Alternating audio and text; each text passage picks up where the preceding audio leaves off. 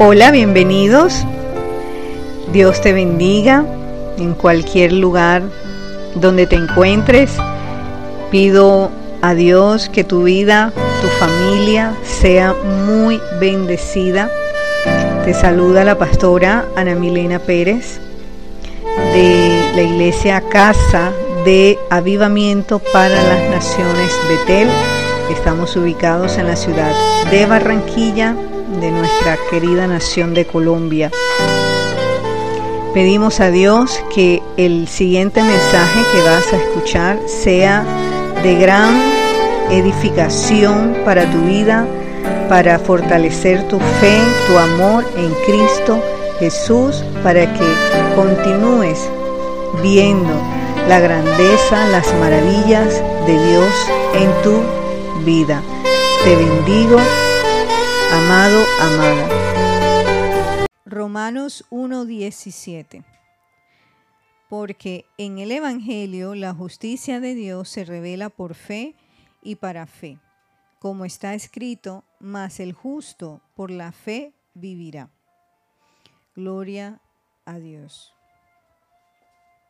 Gloria al Señor. Como les decía, una palabra poderosa que encontramos aquí en el libro de Romanos, en uno de los escritos del apóstol Pablo a la iglesia en Roma, les está diciendo, no hay otra manera de vivir la vida cristiana, no hay otra manera de seguir a Dios sino por la fe, sino por la fe. Pero eh, la fe tiene varias connotaciones. Y en este sentido, está enlazada en la manera como el apóstol lo está diciendo, esta fe está enlazada con la justicia de Dios, está enlazada con el justo, la manera de vivir los hijos de Dios.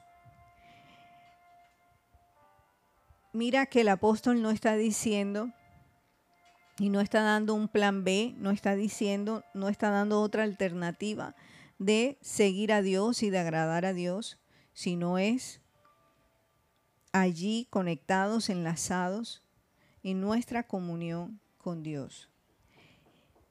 Definamos quién es llamado justo. ¿Sí? Porque el apóstol está diciendo, más el justo. O sea, aquel que sigue al Señor vivirá por fe. ¿Quién es este justo?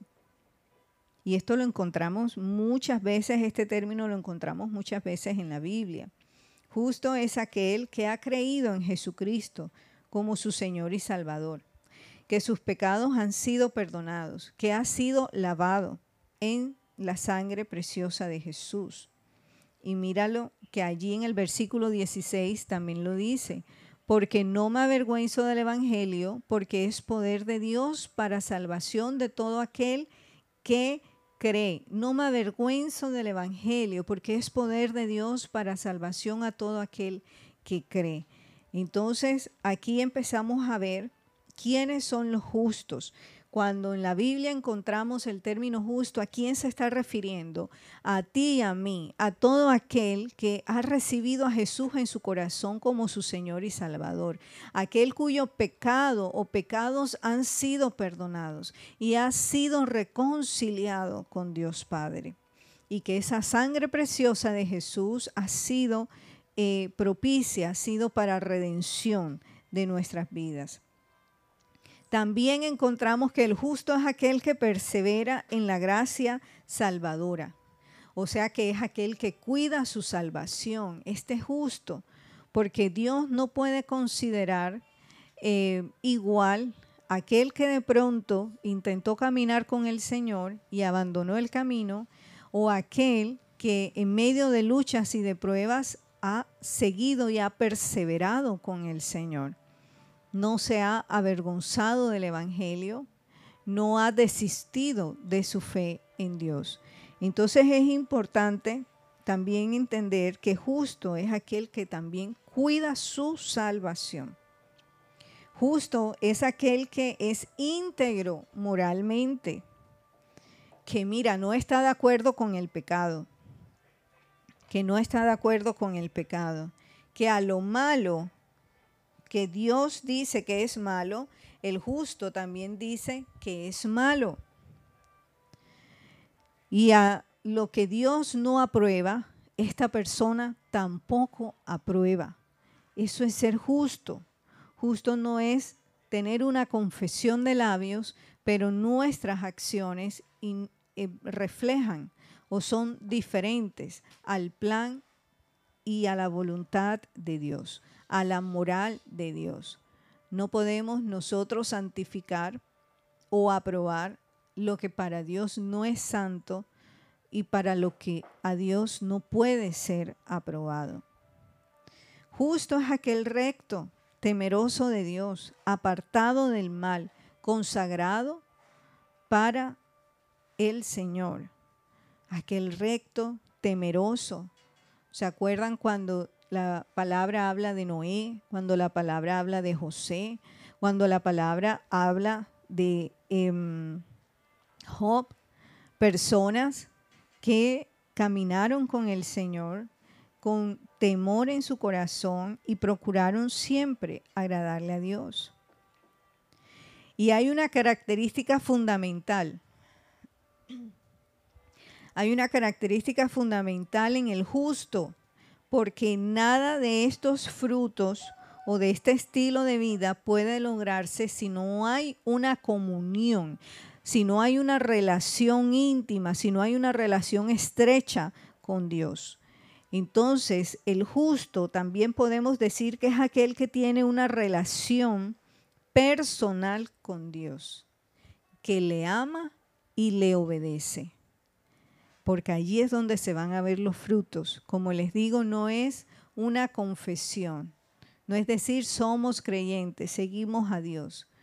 Pero nuestras actuaciones van muy lejos de lo que Dios espera de nosotros. Si decimos que somos creyentes, nuestro comportamiento debe corresponder a lo que Dios nos ha establecido en su palabra. Pero el enemigo quiere de todas las maneras convencernos que podemos vivir desconectados de Dios y vivir una falsa fe, porque esa es una falsa fe. El enemigo, a través del engaño, ha mentido a la humanidad desde sus inicios, diciendo que no hay necesidad de sostener una relación con Dios, con nuestro Creador, que no hay necesidad de conocerle. Y presenta a Dios, al hombre, a la mujer, desde niños. Empieza el enemigo allí a trabajar de una manera impresionante, y contundente, porque desde niños empieza el enemigo a decirle, Dios no te ama, Dios no está contigo.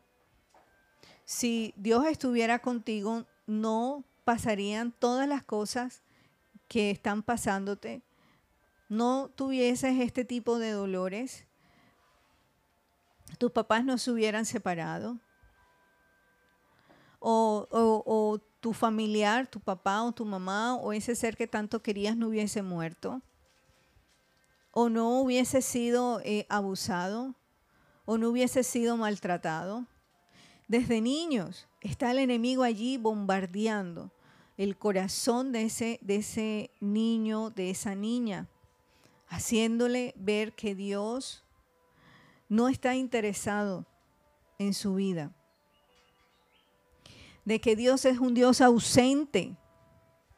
Mira, y esto lo enseñan en los colegios, tantas teorías que enseñan en los colegios para quitar la fe en Dios, en, en los niños, en los jóvenes.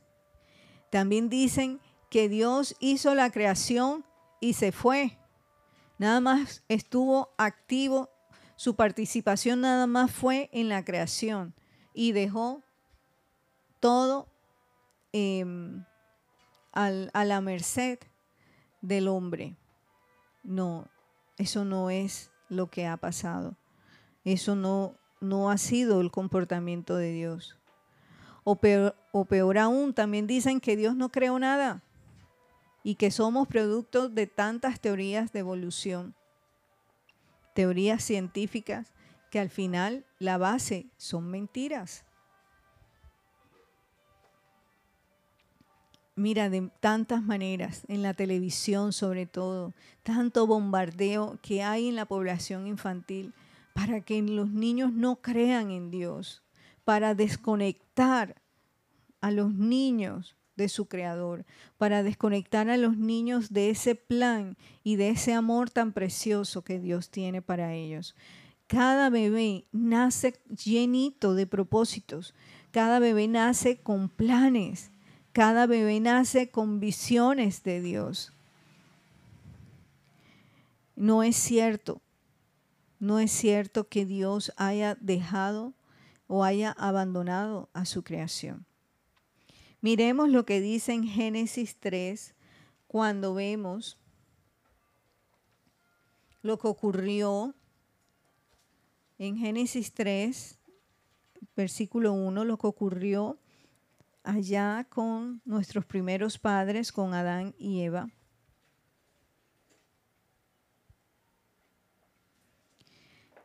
Dice que las, pero la serpiente era astuta, más que todos los animales del campo que Jehová Dios había hecho, la cual dijo a la mujer, con que Dios os ha dicho, no comáis de todo árbol del huerto. Y la mujer respondió a la serpiente, del fruto de los árboles del huerto podemos comer pero del fruto del árbol que está en medio del huerto, dijo Dios, no comeréis de él, ni le tocaréis, para que no muráis. Entonces la serpiente dijo a la mujer, no moriréis, sino que sabe Dios que el día que comáis de él, serán abiertos vuestros ojos y seréis como Dios, sabiendo el bien y el mal. Mira, semejante eh, dardo de fuego que usó aquí el enemigo a los primeros padres, en, este caso en Eva.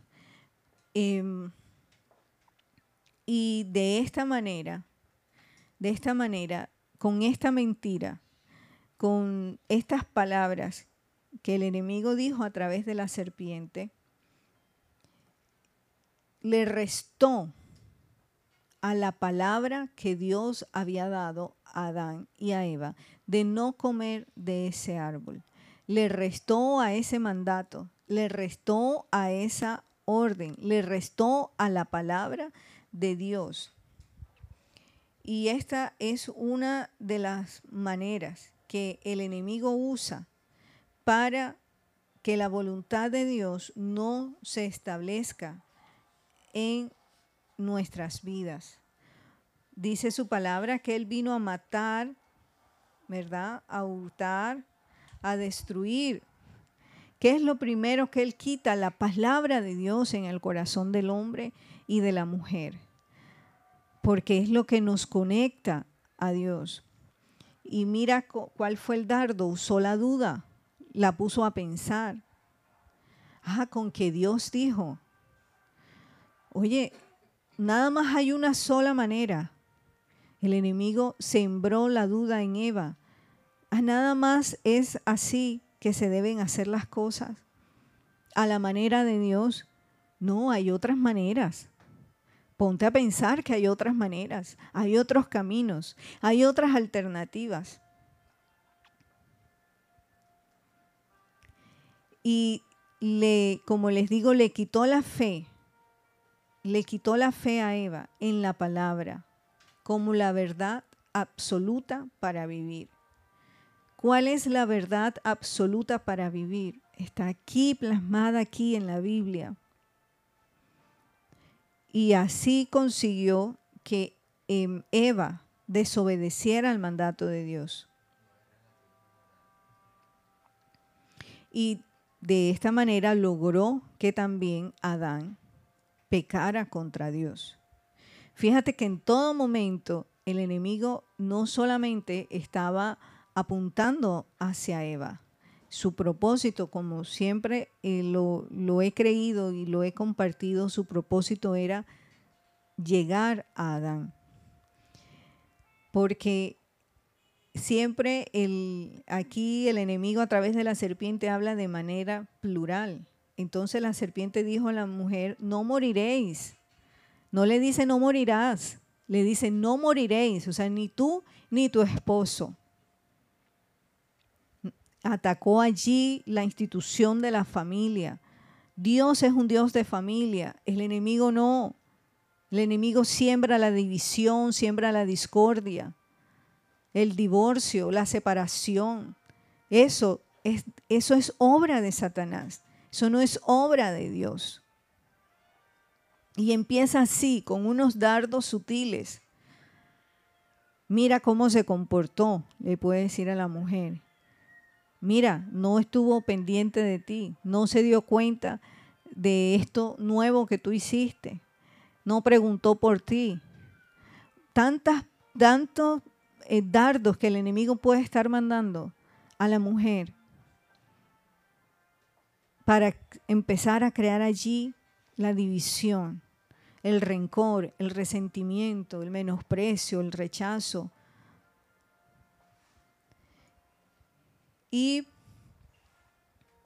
también eh, en el estudio de la Biblia esto se llama antinomianismo, o sea que el enemigo Em, negó las consecuencias que iba a tener el hombre, que iba a tener la mujer por desobedecer a Dios. Y ahora que estamos escuchando tanto en las redes, en los medios, me, puso también a pensar esto que sucedió con Adán y Eva. Y es lo que el enemigo ha seguido usando y es que presentó a Eva y le presentó a Adán una nueva realidad, una nueva, un nuevo estilo de vida. Lo que nosotros estábamos escuchando, hay una nueva normalidad. Y están bombardeando y bombardeando e insistiendo para que todos caminemos y hagamos lo que ciertas personas o cierto Em, grupo, organización quiere que hagamos y que nos que, que, sea, que esté en nuestro interior es que hay una nueva normalidad, es que hay una nueva realidad. Y así se la pintó Satanás a Eva y Adán. Es que hay una nueva realidad. No es lo que ustedes están viviendo. Ustedes se están perdiendo de otras cosas.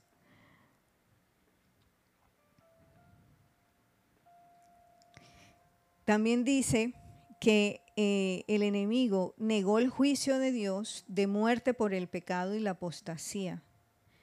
¿Cómo una persona va a creer o cómo una persona será salva si no cree?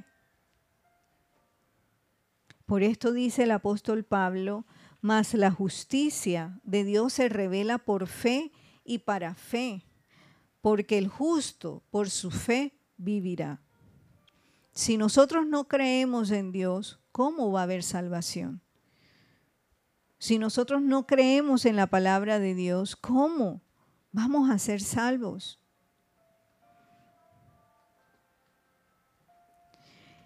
Y el juicio de Dios o la desobediencia, la desobediencia trae tres muertes. Trae una muerte espiritual, porque al desconectarnos de Dios, nos aparta de su presencia por ese pecado deliberado, por ese, ese pecado intencional. Entonces dice la palabra de Dios que Adán y Eva fueron excluidos de ese huerto y Dios puso ángeles allí para que no regresaran y tomaran del fruto del árbol de la vida. Y fueron apartados de la presencia de Dios. Cuando nosotros pecamos, lo primero que sentimos es que el Espíritu Santo se va de nosotros. Y ya hay como un vacío, y hay como una tristeza, hay una ausencia en nuestro interior, porque la presencia de Dios eh, fue contristada. El, el rey David dijo, Señor, devuélveme el gozo de tu salvación, porque el que el que ha recibido a Jesús en el corazón tiene un gozo, tiene una alegría, tiene una paz, hay una fortaleza en su interior porque allí está la presencia de Dios. También el pecado trae muerte física.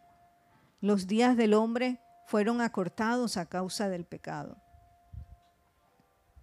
Y hay una muerte eterna, porque si llegamos a partir de esta tierra y no hemos sido reconciliados con el Señor, entonces vamos a vivir por la eternidad sin Dios.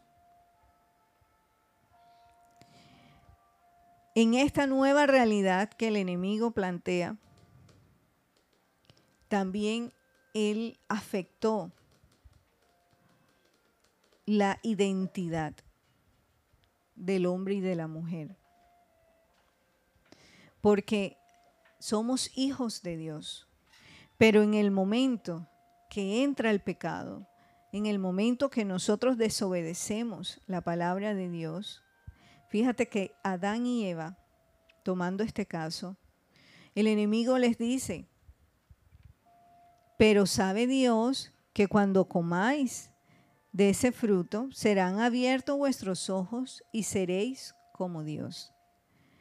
Pero si ya Adán y Eva habían sido hechos a su imagen y semejanza, a la imagen y semejanza de Dios. ¿Por qué querer saber algo diferente? ¿Por qué querer vivir algo diferente si ya lo tenían todo? Y eran semejantes a Dios en su aspecto moral, en su aspecto santo. Pero el enemigo les dijo, seréis como Dios y allí se perdió la identidad con Dios, porque ya dejaron de ser hijos para ser personas que querían ser como Dios. Y que a lo largo de la historia vemos que hay muchos que se creen Dios. Hay muchos que se creen Dios porque están creyéndole la mentira al enemigo.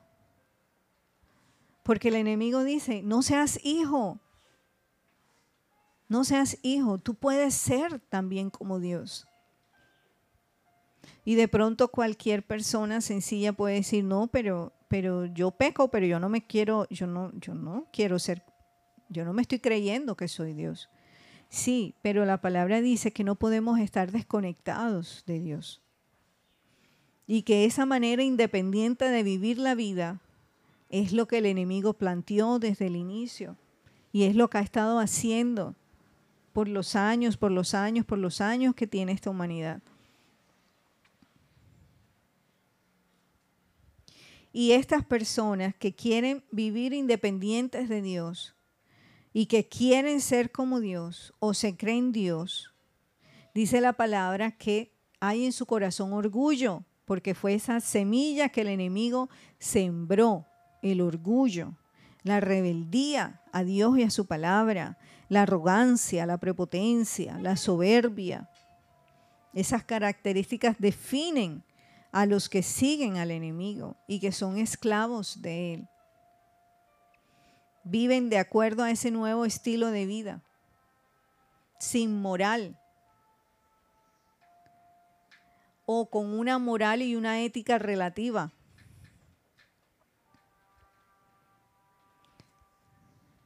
es que, eh, como decía mi esposo, es que la mujer eh, puede en algunos estados, algunos países, que la mujer puede abortar porque es dueña de su cuerpo.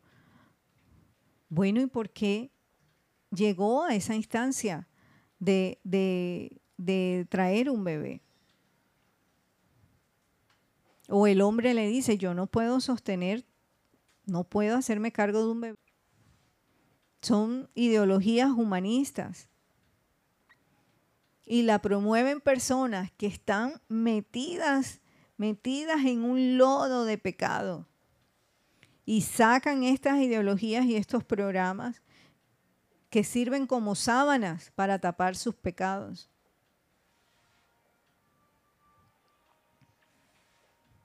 Podríamos hablar de lo que está ocurriendo en los Estados Unidos ahora que entraron en campaña y en campaña presidencial y uno de los partidos puso hablar a una mujer de moral, puso hablar a una mujer de la moral cuando ella promueve y está de acuerdo con el aborto hasta los nueve meses. ¿Eso es moral? ¿O e, ella es ejemplo de moral? Puso, pusieron a hablar también a otro señor que también fue presidente. Pusieron a hablarle de, transparencia, de ética.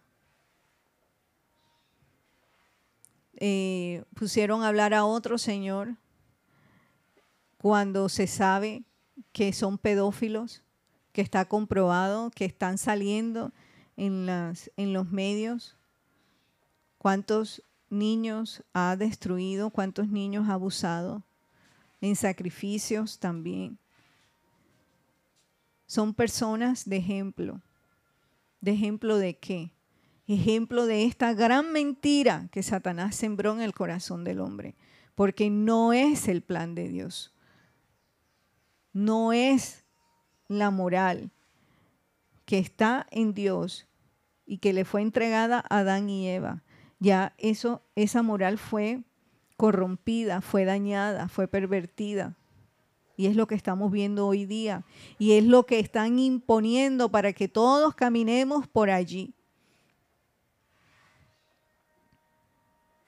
Almas oscuras, entenebrecidas, que solo piensan y se alimentan del mal. La palabra nos dice que ellos se despiertan maquinando qué nueva maldad van a hacer porque obedecen a su papá, el enemigo. Dios no está en sus corazones. Se burlan, se burlan y aún son em, obstáculos, impedimentos, tropiezos para el creyente. Mas Dios dice, el justo por su fe vivirá y será librado de la hora de prueba que viene para este mundo será librado de la angustia. Aquel que camina en firme confianza, en amor, creyendo en Dios, será librado, será escuchado, será redimido. Perseveremos en Dios en sostener una relación pura con Él. Él es la verdad. Jesús dijo, yo soy el camino, soy la verdad y soy la vida. Hay personas buscando la verdad. Es que yo quiero saber la verdad. Es que yo quiero escuchar la verdad. Pues entonces leamos la Biblia y metámonos en oración que allí Dios nos va a revelar cuál es su voluntad. Y dice la palabra que el Santo Espíritu de Dios nos guiará y nos conducirá a toda verdad. Pero la verdad no lo tienen los presidentes, la verdad no lo tienen los partidos políticos, la verdad no lo tienen los hijos del enemigo, no. La verdad no está ahí, la verdad no te la traza un noticiero, la verdad no te la traza un periodista. Ahí no está la verdad. Hay comezón por escuchar la verdad. Y aún creyentes escuchando un montón de mentiras. Y dice la palabra que cada uno es seducido de acuerdo a la concupiscencia, de acuerdo a lo que hay en su corazón, que no ha sido entregado a Dios. ¿Cuántos hombres, cuántas mujeres de Dios no hemos visto? Que por prestar sus oídos, por prestar sus ojos, han sido confundidos y han salido de las filas de Dios y aún han sido muertos y muertos sin el Señor por prestar sus ojos, por prestar sus oídos, por prestar su corazón, por prestar su mente a lo que no es Dios y a donde no hay verdad es que es mi amigo, es mi amiga del alma, es que ha hecho tanto por mí. Sí, pero te está trayendo una palabra distinta. ¿Vale más esa amistad, esa relación que la vida de Jesús que fue dada en la cruz por nosotros? vale más esa sangre preciosa. No hay otra realidad, no hay otra normalidad. Debemos vivir y guardar la palabra de Dios pura, santa, tal cual como el Señor la dejó. Allá cuando Jesús estaba siendo juzgado antes de, de ser sacrificado allí en la cruz, Él dijo, yo vine a dar testimonio de la verdad por esta verdad, por este evangelio. Jesús dio su vida. No hay otro. No hay otro. Ni nosotros podemos em, complacernos o conciliar o ser tolerantes con lo que se está levantando en contra de esta palabra. Eh, nos, nos llegó un, una noticia allí de una bruja en los Estados Unidos haciendo una convención. No recuerdo cómo se llama el supuesto ministerio. y, y ella dice que Jesús es el mayor hechicero de todos y que la palabra de Dios es el libro de los hechizos. Jehová reprenda eso. Y sabes que ella es pastora. Ella dice ser pastora. ¿Cómo nosotros podemos conciliar con eso? O reírnos, o tolerar. No podemos. No podemos. No podemos reírnos cuando, cuando alguien hace chistes o bromas de Jesús o de cualquier hombre o de cualquier mujer o de, o de la palabra dada por Dios. No podemos. Porque fue su sangre preciosa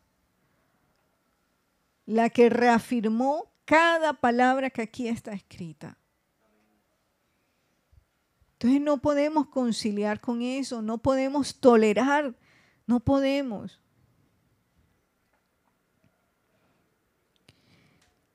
Ay, pero entonces, ¿qué hacemos? Porque vemos que, mm, las obras del enemigo están aumentando. Pues la palabra de Dios dice, claman los justos y Jehová los oye y los libra de todas sus angustias. ¿Estamos clamando? ¿Somos justos? Por eso inicié definiendo quién es justo. Porque el que es justo, Jehová oye. ¿Por qué de pronto Dios no responde?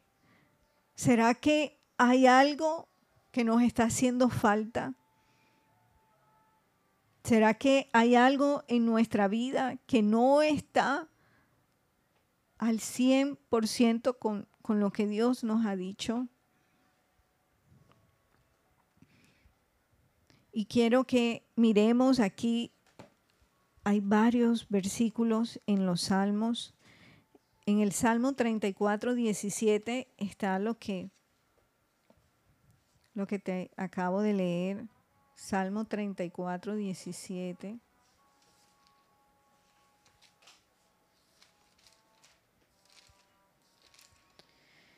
Dice, claman los justos y Jehová oye y los libra de todas sus angustias.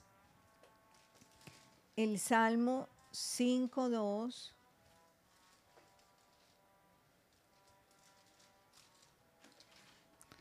Dice, está atento a la voz de mi clamor, Rey mío y Dios mío, porque a ti oraré. Bueno, refiriéndose aquí, no sé si fue, ah, no, 5.12. Porque tú, oh Jehová, bendecirás a quien, al impío. Porque tú, Jehová, bendecirás al desobediente. Porque tú, Jehová, bendecirás al pecador. No, Dios dice, porque tú Jehová bendecirás al justo, como con un escudo lo rodearás de tu favor. ¿Qué hay alrededor nuestro, hermano? Está el favor de Dios. Está el favor de Dios. bueno, pero es que yo llevé una hoja de vida y yo vi que hay personas más preparadas que yo, que tienen, saben hablar cuatro idiomas, arman y desarman una casa, ellos construyen y vuelven y reparan tantas cosas. Pero sabes, tú estás rodeado del favor de Dios. ¿A quién va a bendecir Dios? Al justo, al que camina con amor, con integridad delante de sus ojos. A ese Dios abrirá puertas, a ese Dios le abrirá caminos. El Salmo 37, 29 dice, los justos heredarán la tierra y vivirán para siempre sobre ella. ¿Por qué? Porque después que haya pasado todo este tiempo, nosotros vamos a regresar a esta tierra, a gobernar aquí. Y Dios pondrá eh, gobernadores a sus hijos sobre esta tierra.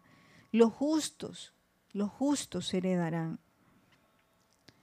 Salmo 58, 11. Yo saqué unos cuantos, pero hay muchos más. 58, 11. Entonces dirá el hombre, ciertamente hay galardón para el justo Ciertamente hay Dios que juzga en la tierra.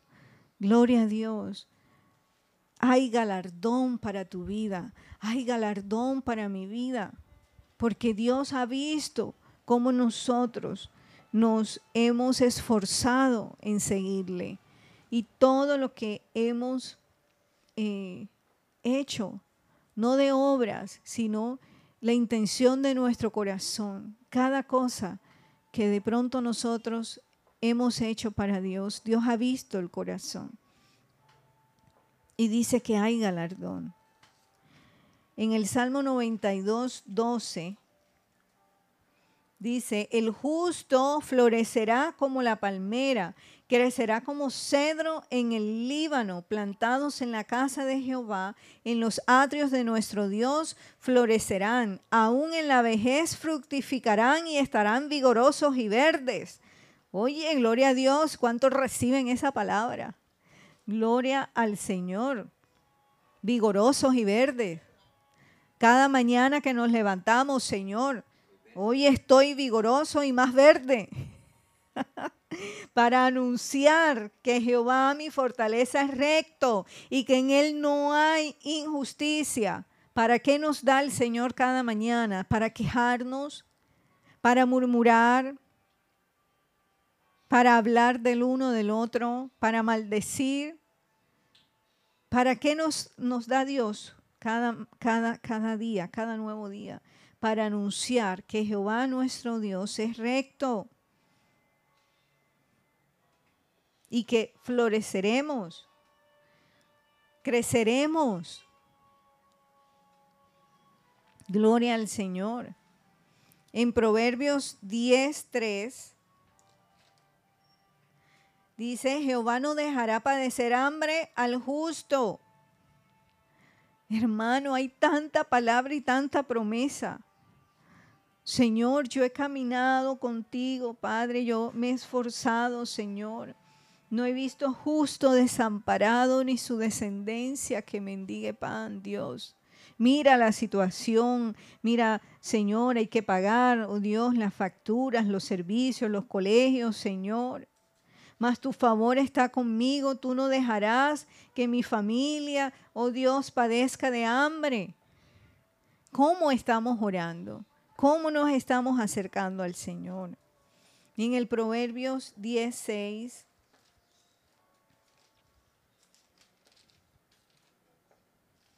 Proverbios 16 dice que hay bendiciones sobre la cabeza del justo sobre tu cabecita, sobre tu vida. Hay bendición, hay bendiciones, Señor, preparadas, reservadas para mí. Gloria a Dios. En Proverbios 11:8 dice, el justo es librado de la tribulación. ¿A quién está viendo Dios? Al justo, para librarlo de la tribulación. Proverbios 14:32. Por su maldad será lanzado el impío, mas el justo en su muerte tiene esperanza. Porque dice la palabra que hay vida después de la muerte, que el que está en Cristo vive, vive, vive, vive, gloria a Dios. Entonces retomo con este plan del enemigo, en que él insiste y quiere convencernos en que le digamos amén a su plan. Sabes, en el tiempo de Esther lanzaron un edicto y dijeron todo, todo los, el pueblo judío tiene que morir, todo el pueblo judío. Pero Mardoqueo y Esther no dijeron amén a eso. Ellos confiaron en Dios, empezaron a clamar a Dios en ayuno, en oración presentaron delante del rey lo que estaba sucediendo y Dios tomó control, Dios intervino y sucedió lo contrario. No es como el enemigo te está diciendo. Es que en esta casa nadie pudo, tú tampoco vas a poder.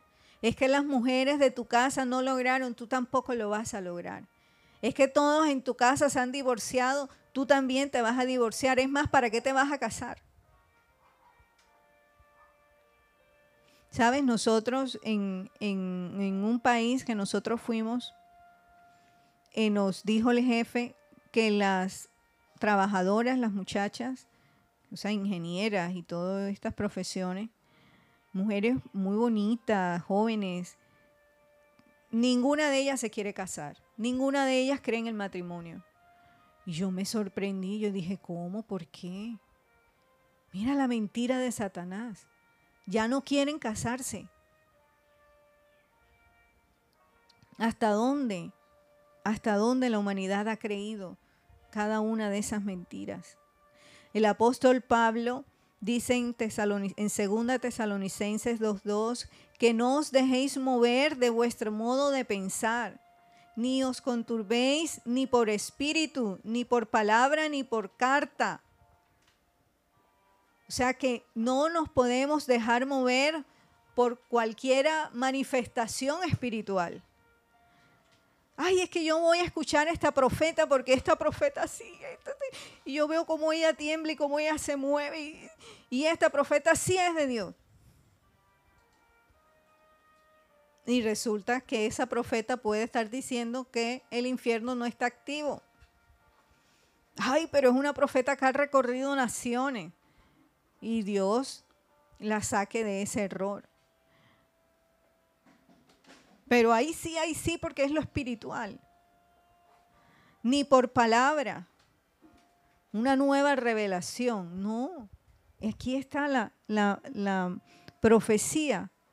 Está aquí, ya esto está aquí, está aquí en la Biblia. Ni por carta como si fuera nuestra. No, es que ese hombre, esa mujer es de Dios. Y si te dijo eso es porque es así. No. Miremos qué dice la palabra. Y ahora que tantas personas traen tantas profecías y tantas palabras, hay que tener discernimiento y estar más conectado con Dios para discernir todas estas cosas que se están diciendo porque el único propósito es sacar al creyente de las filas de Dios. Es em, que la voluntad de Dios no se haga en esa vida. Robar la fe, la fe en la palabra de Dios. Aquí en Habacuc Aquí en Habacuc 2, del 1 al 4, Habacuc es un profeta y él estaba eh, muy turbado por lo que estaba pasando con el pueblo de Dios, porque el pueblo de Dios estaba haciendo lo malo, estaban muy alejados, muy alejados de las cosas de Dios. Y Habacuc le habla a Dios y le dice, Señor, ¿y este pueblo o estas personas hasta cuándo van a estar haciendo lo malo? Dios, haz algo. y sabes que Dios le responde, pero no le da la respuesta que él esperaba. Porque Dios le dice, ya yo tengo preparado un pueblo a Babilonia. Y ellos van a entender a través de todo lo que Babilonia va a hacer, van ellos a buscarme nuevamente. Y Habacuc dice, Señor, pero vas a usar un pueblo impío para traer juicio a tu pueblo.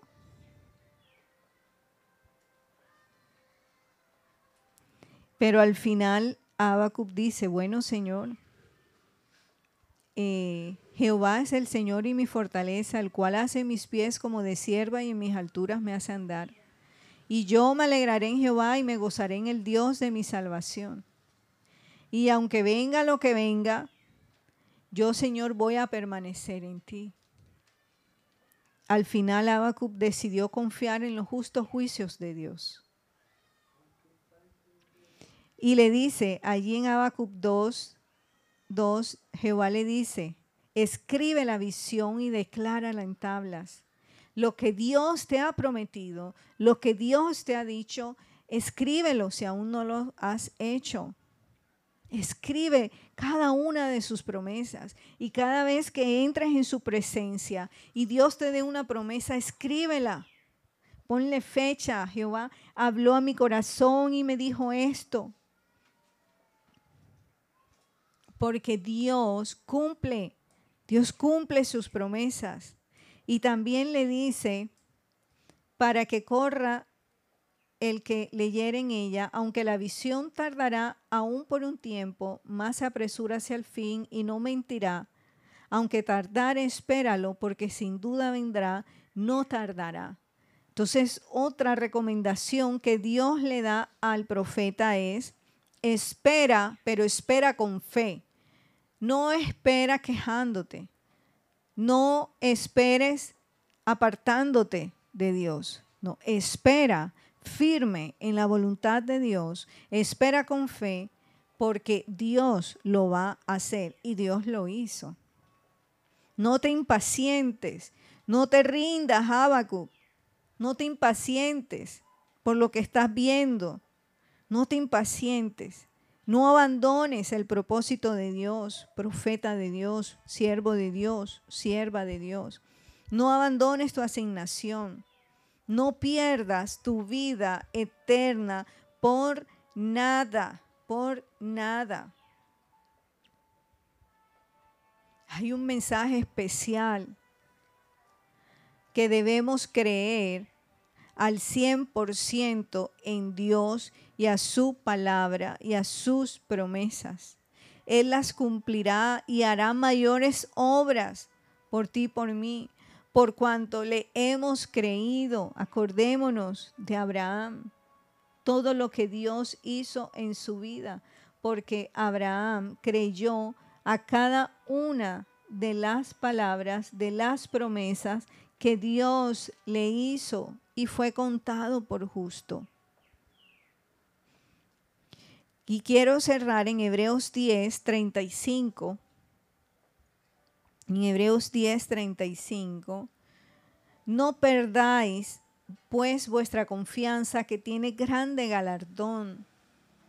El Espíritu Santo dice confianza porque tú confías en aquel en quien tú crees. Tú no vas a depositar tu confianza en aquel que tú no crees. Por cuanto tú le crees, entonces tú le das tu confianza. Y el, el apóstol Pablo, o, eh, perdón, el que escribió el libro de los Hebreos, dice, no perdáis vuestra confianza. ¿Qué es perder? Y ahí puede salir otro mensaje. ¿Por qué dice no perdáis? Porque os es necesaria la paciencia. Entonces, en medio de la prueba, en medio de la espera, desarrollamos una virtud que es la paciencia. Para que habiendo hecho la voluntad de Dios, no perdamos la perspectiva de Dios. ¿Qué venimos a hacer nosotros aquí? hacer su voluntad no la de el enemigo, no la nuestra. su voluntad. Y dice, para que habiendo hecho la voluntad de Dios, obtengáis la promesa. Porque algunos no reciben la promesa. Le escuchaba una joven muy linda decir, cuando el Señor les dijo allá en Hechos, esperen la promesa del Padre. Y empezaron una gran cantidad de personas, pero quienes la, la recibieron fueron menos fueron menos, porque estaban allí orando, orando, orando, orando, orando, y no llegaba la promesa. Imagínate, decía esta joven, imagínate aquel que se fue cinco minutos antes que el Espíritu Santo descendiera, o el que se fue la noche antes, o el que se fue una hora antes. Pero los que perseveraron recibieron la promesa del Padre. Es lo que el Señor nos está diciendo que debemos perseverar.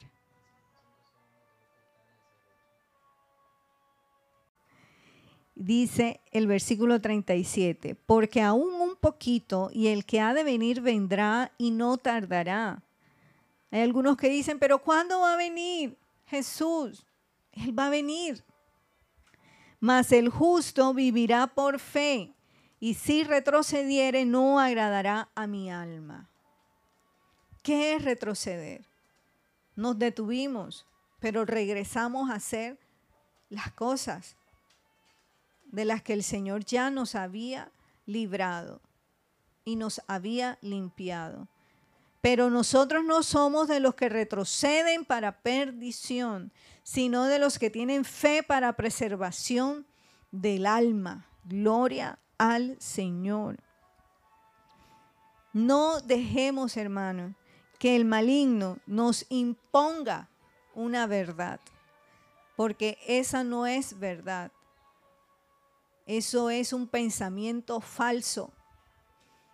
Es que las mujeres en mi casa no pudieron tener hijos.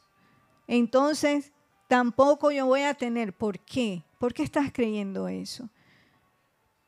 Es que en la casa todos son pobres y todos nos dedicamos a, a ser vendedores en la calle. ¿Y por qué estás creyendo eso? Dios tiene una historia para ti. Permite y créele a Dios, porque Él tiene una historia para ti, no la que el enemigo te ha trazado. Porque Él dice, mis pensamientos son de paz y son de bien. Son de paz y son de bien, para concederte lo que está en tu corazón, el anhelo de tu corazón. Pero tienes que ser paciente porque mientras esperas yo te estoy formando. Mientras esperas yo estoy haciendo la obra necesaria en ti para que puedas alcanzar esa promesa. Porque si te la doy, te puedes perder. Entonces espera con paciencia, espera con fe, espera con sabiduría, espera metido también en la presencia de Dios para cuando llegue esa oportunidad, para cuando llegue ese momento, estés listo, estés preparado y tu fruto, tu fruto sea agradable.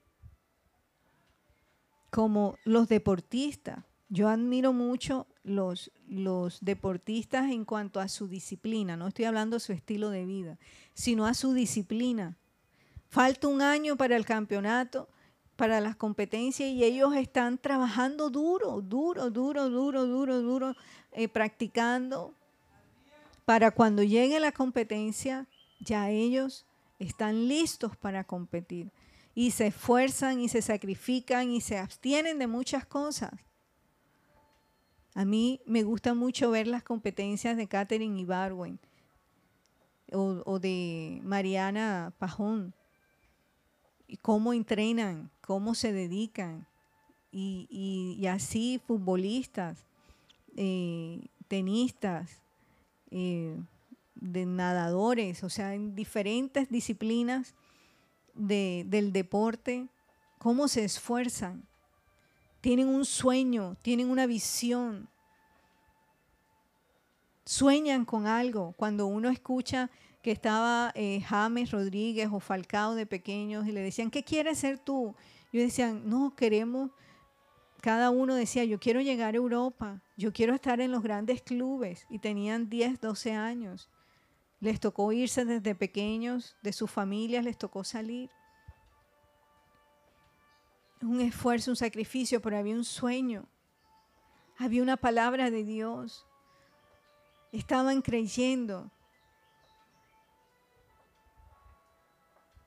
Dios quiere, Dios quiere cumplir cada una de sus promesas en nuestras vidas. Pero Él nos dice, no perdáis vuestra confianza. No perdáis vuestra confianza, que tiene grande galardón. Ni te detengas por el que se quedó en el camino. Sigue adelante, avanza, avanza, avanza, avanza. No te detengas, no te rindas. No abandones el llamado, no abandones lo que Dios te ha dicho, no lo abandones. No abandones tu familia, no abandones el sueño, porque no es del que más corre o del que más quiere, es del que Dios tiene misericordia.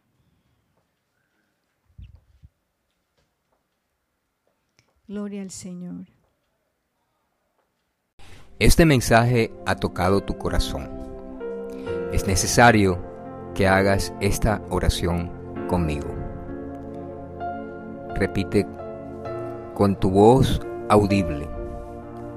Señor Jesús, en este día te doy gracias por escuchar tu palabra.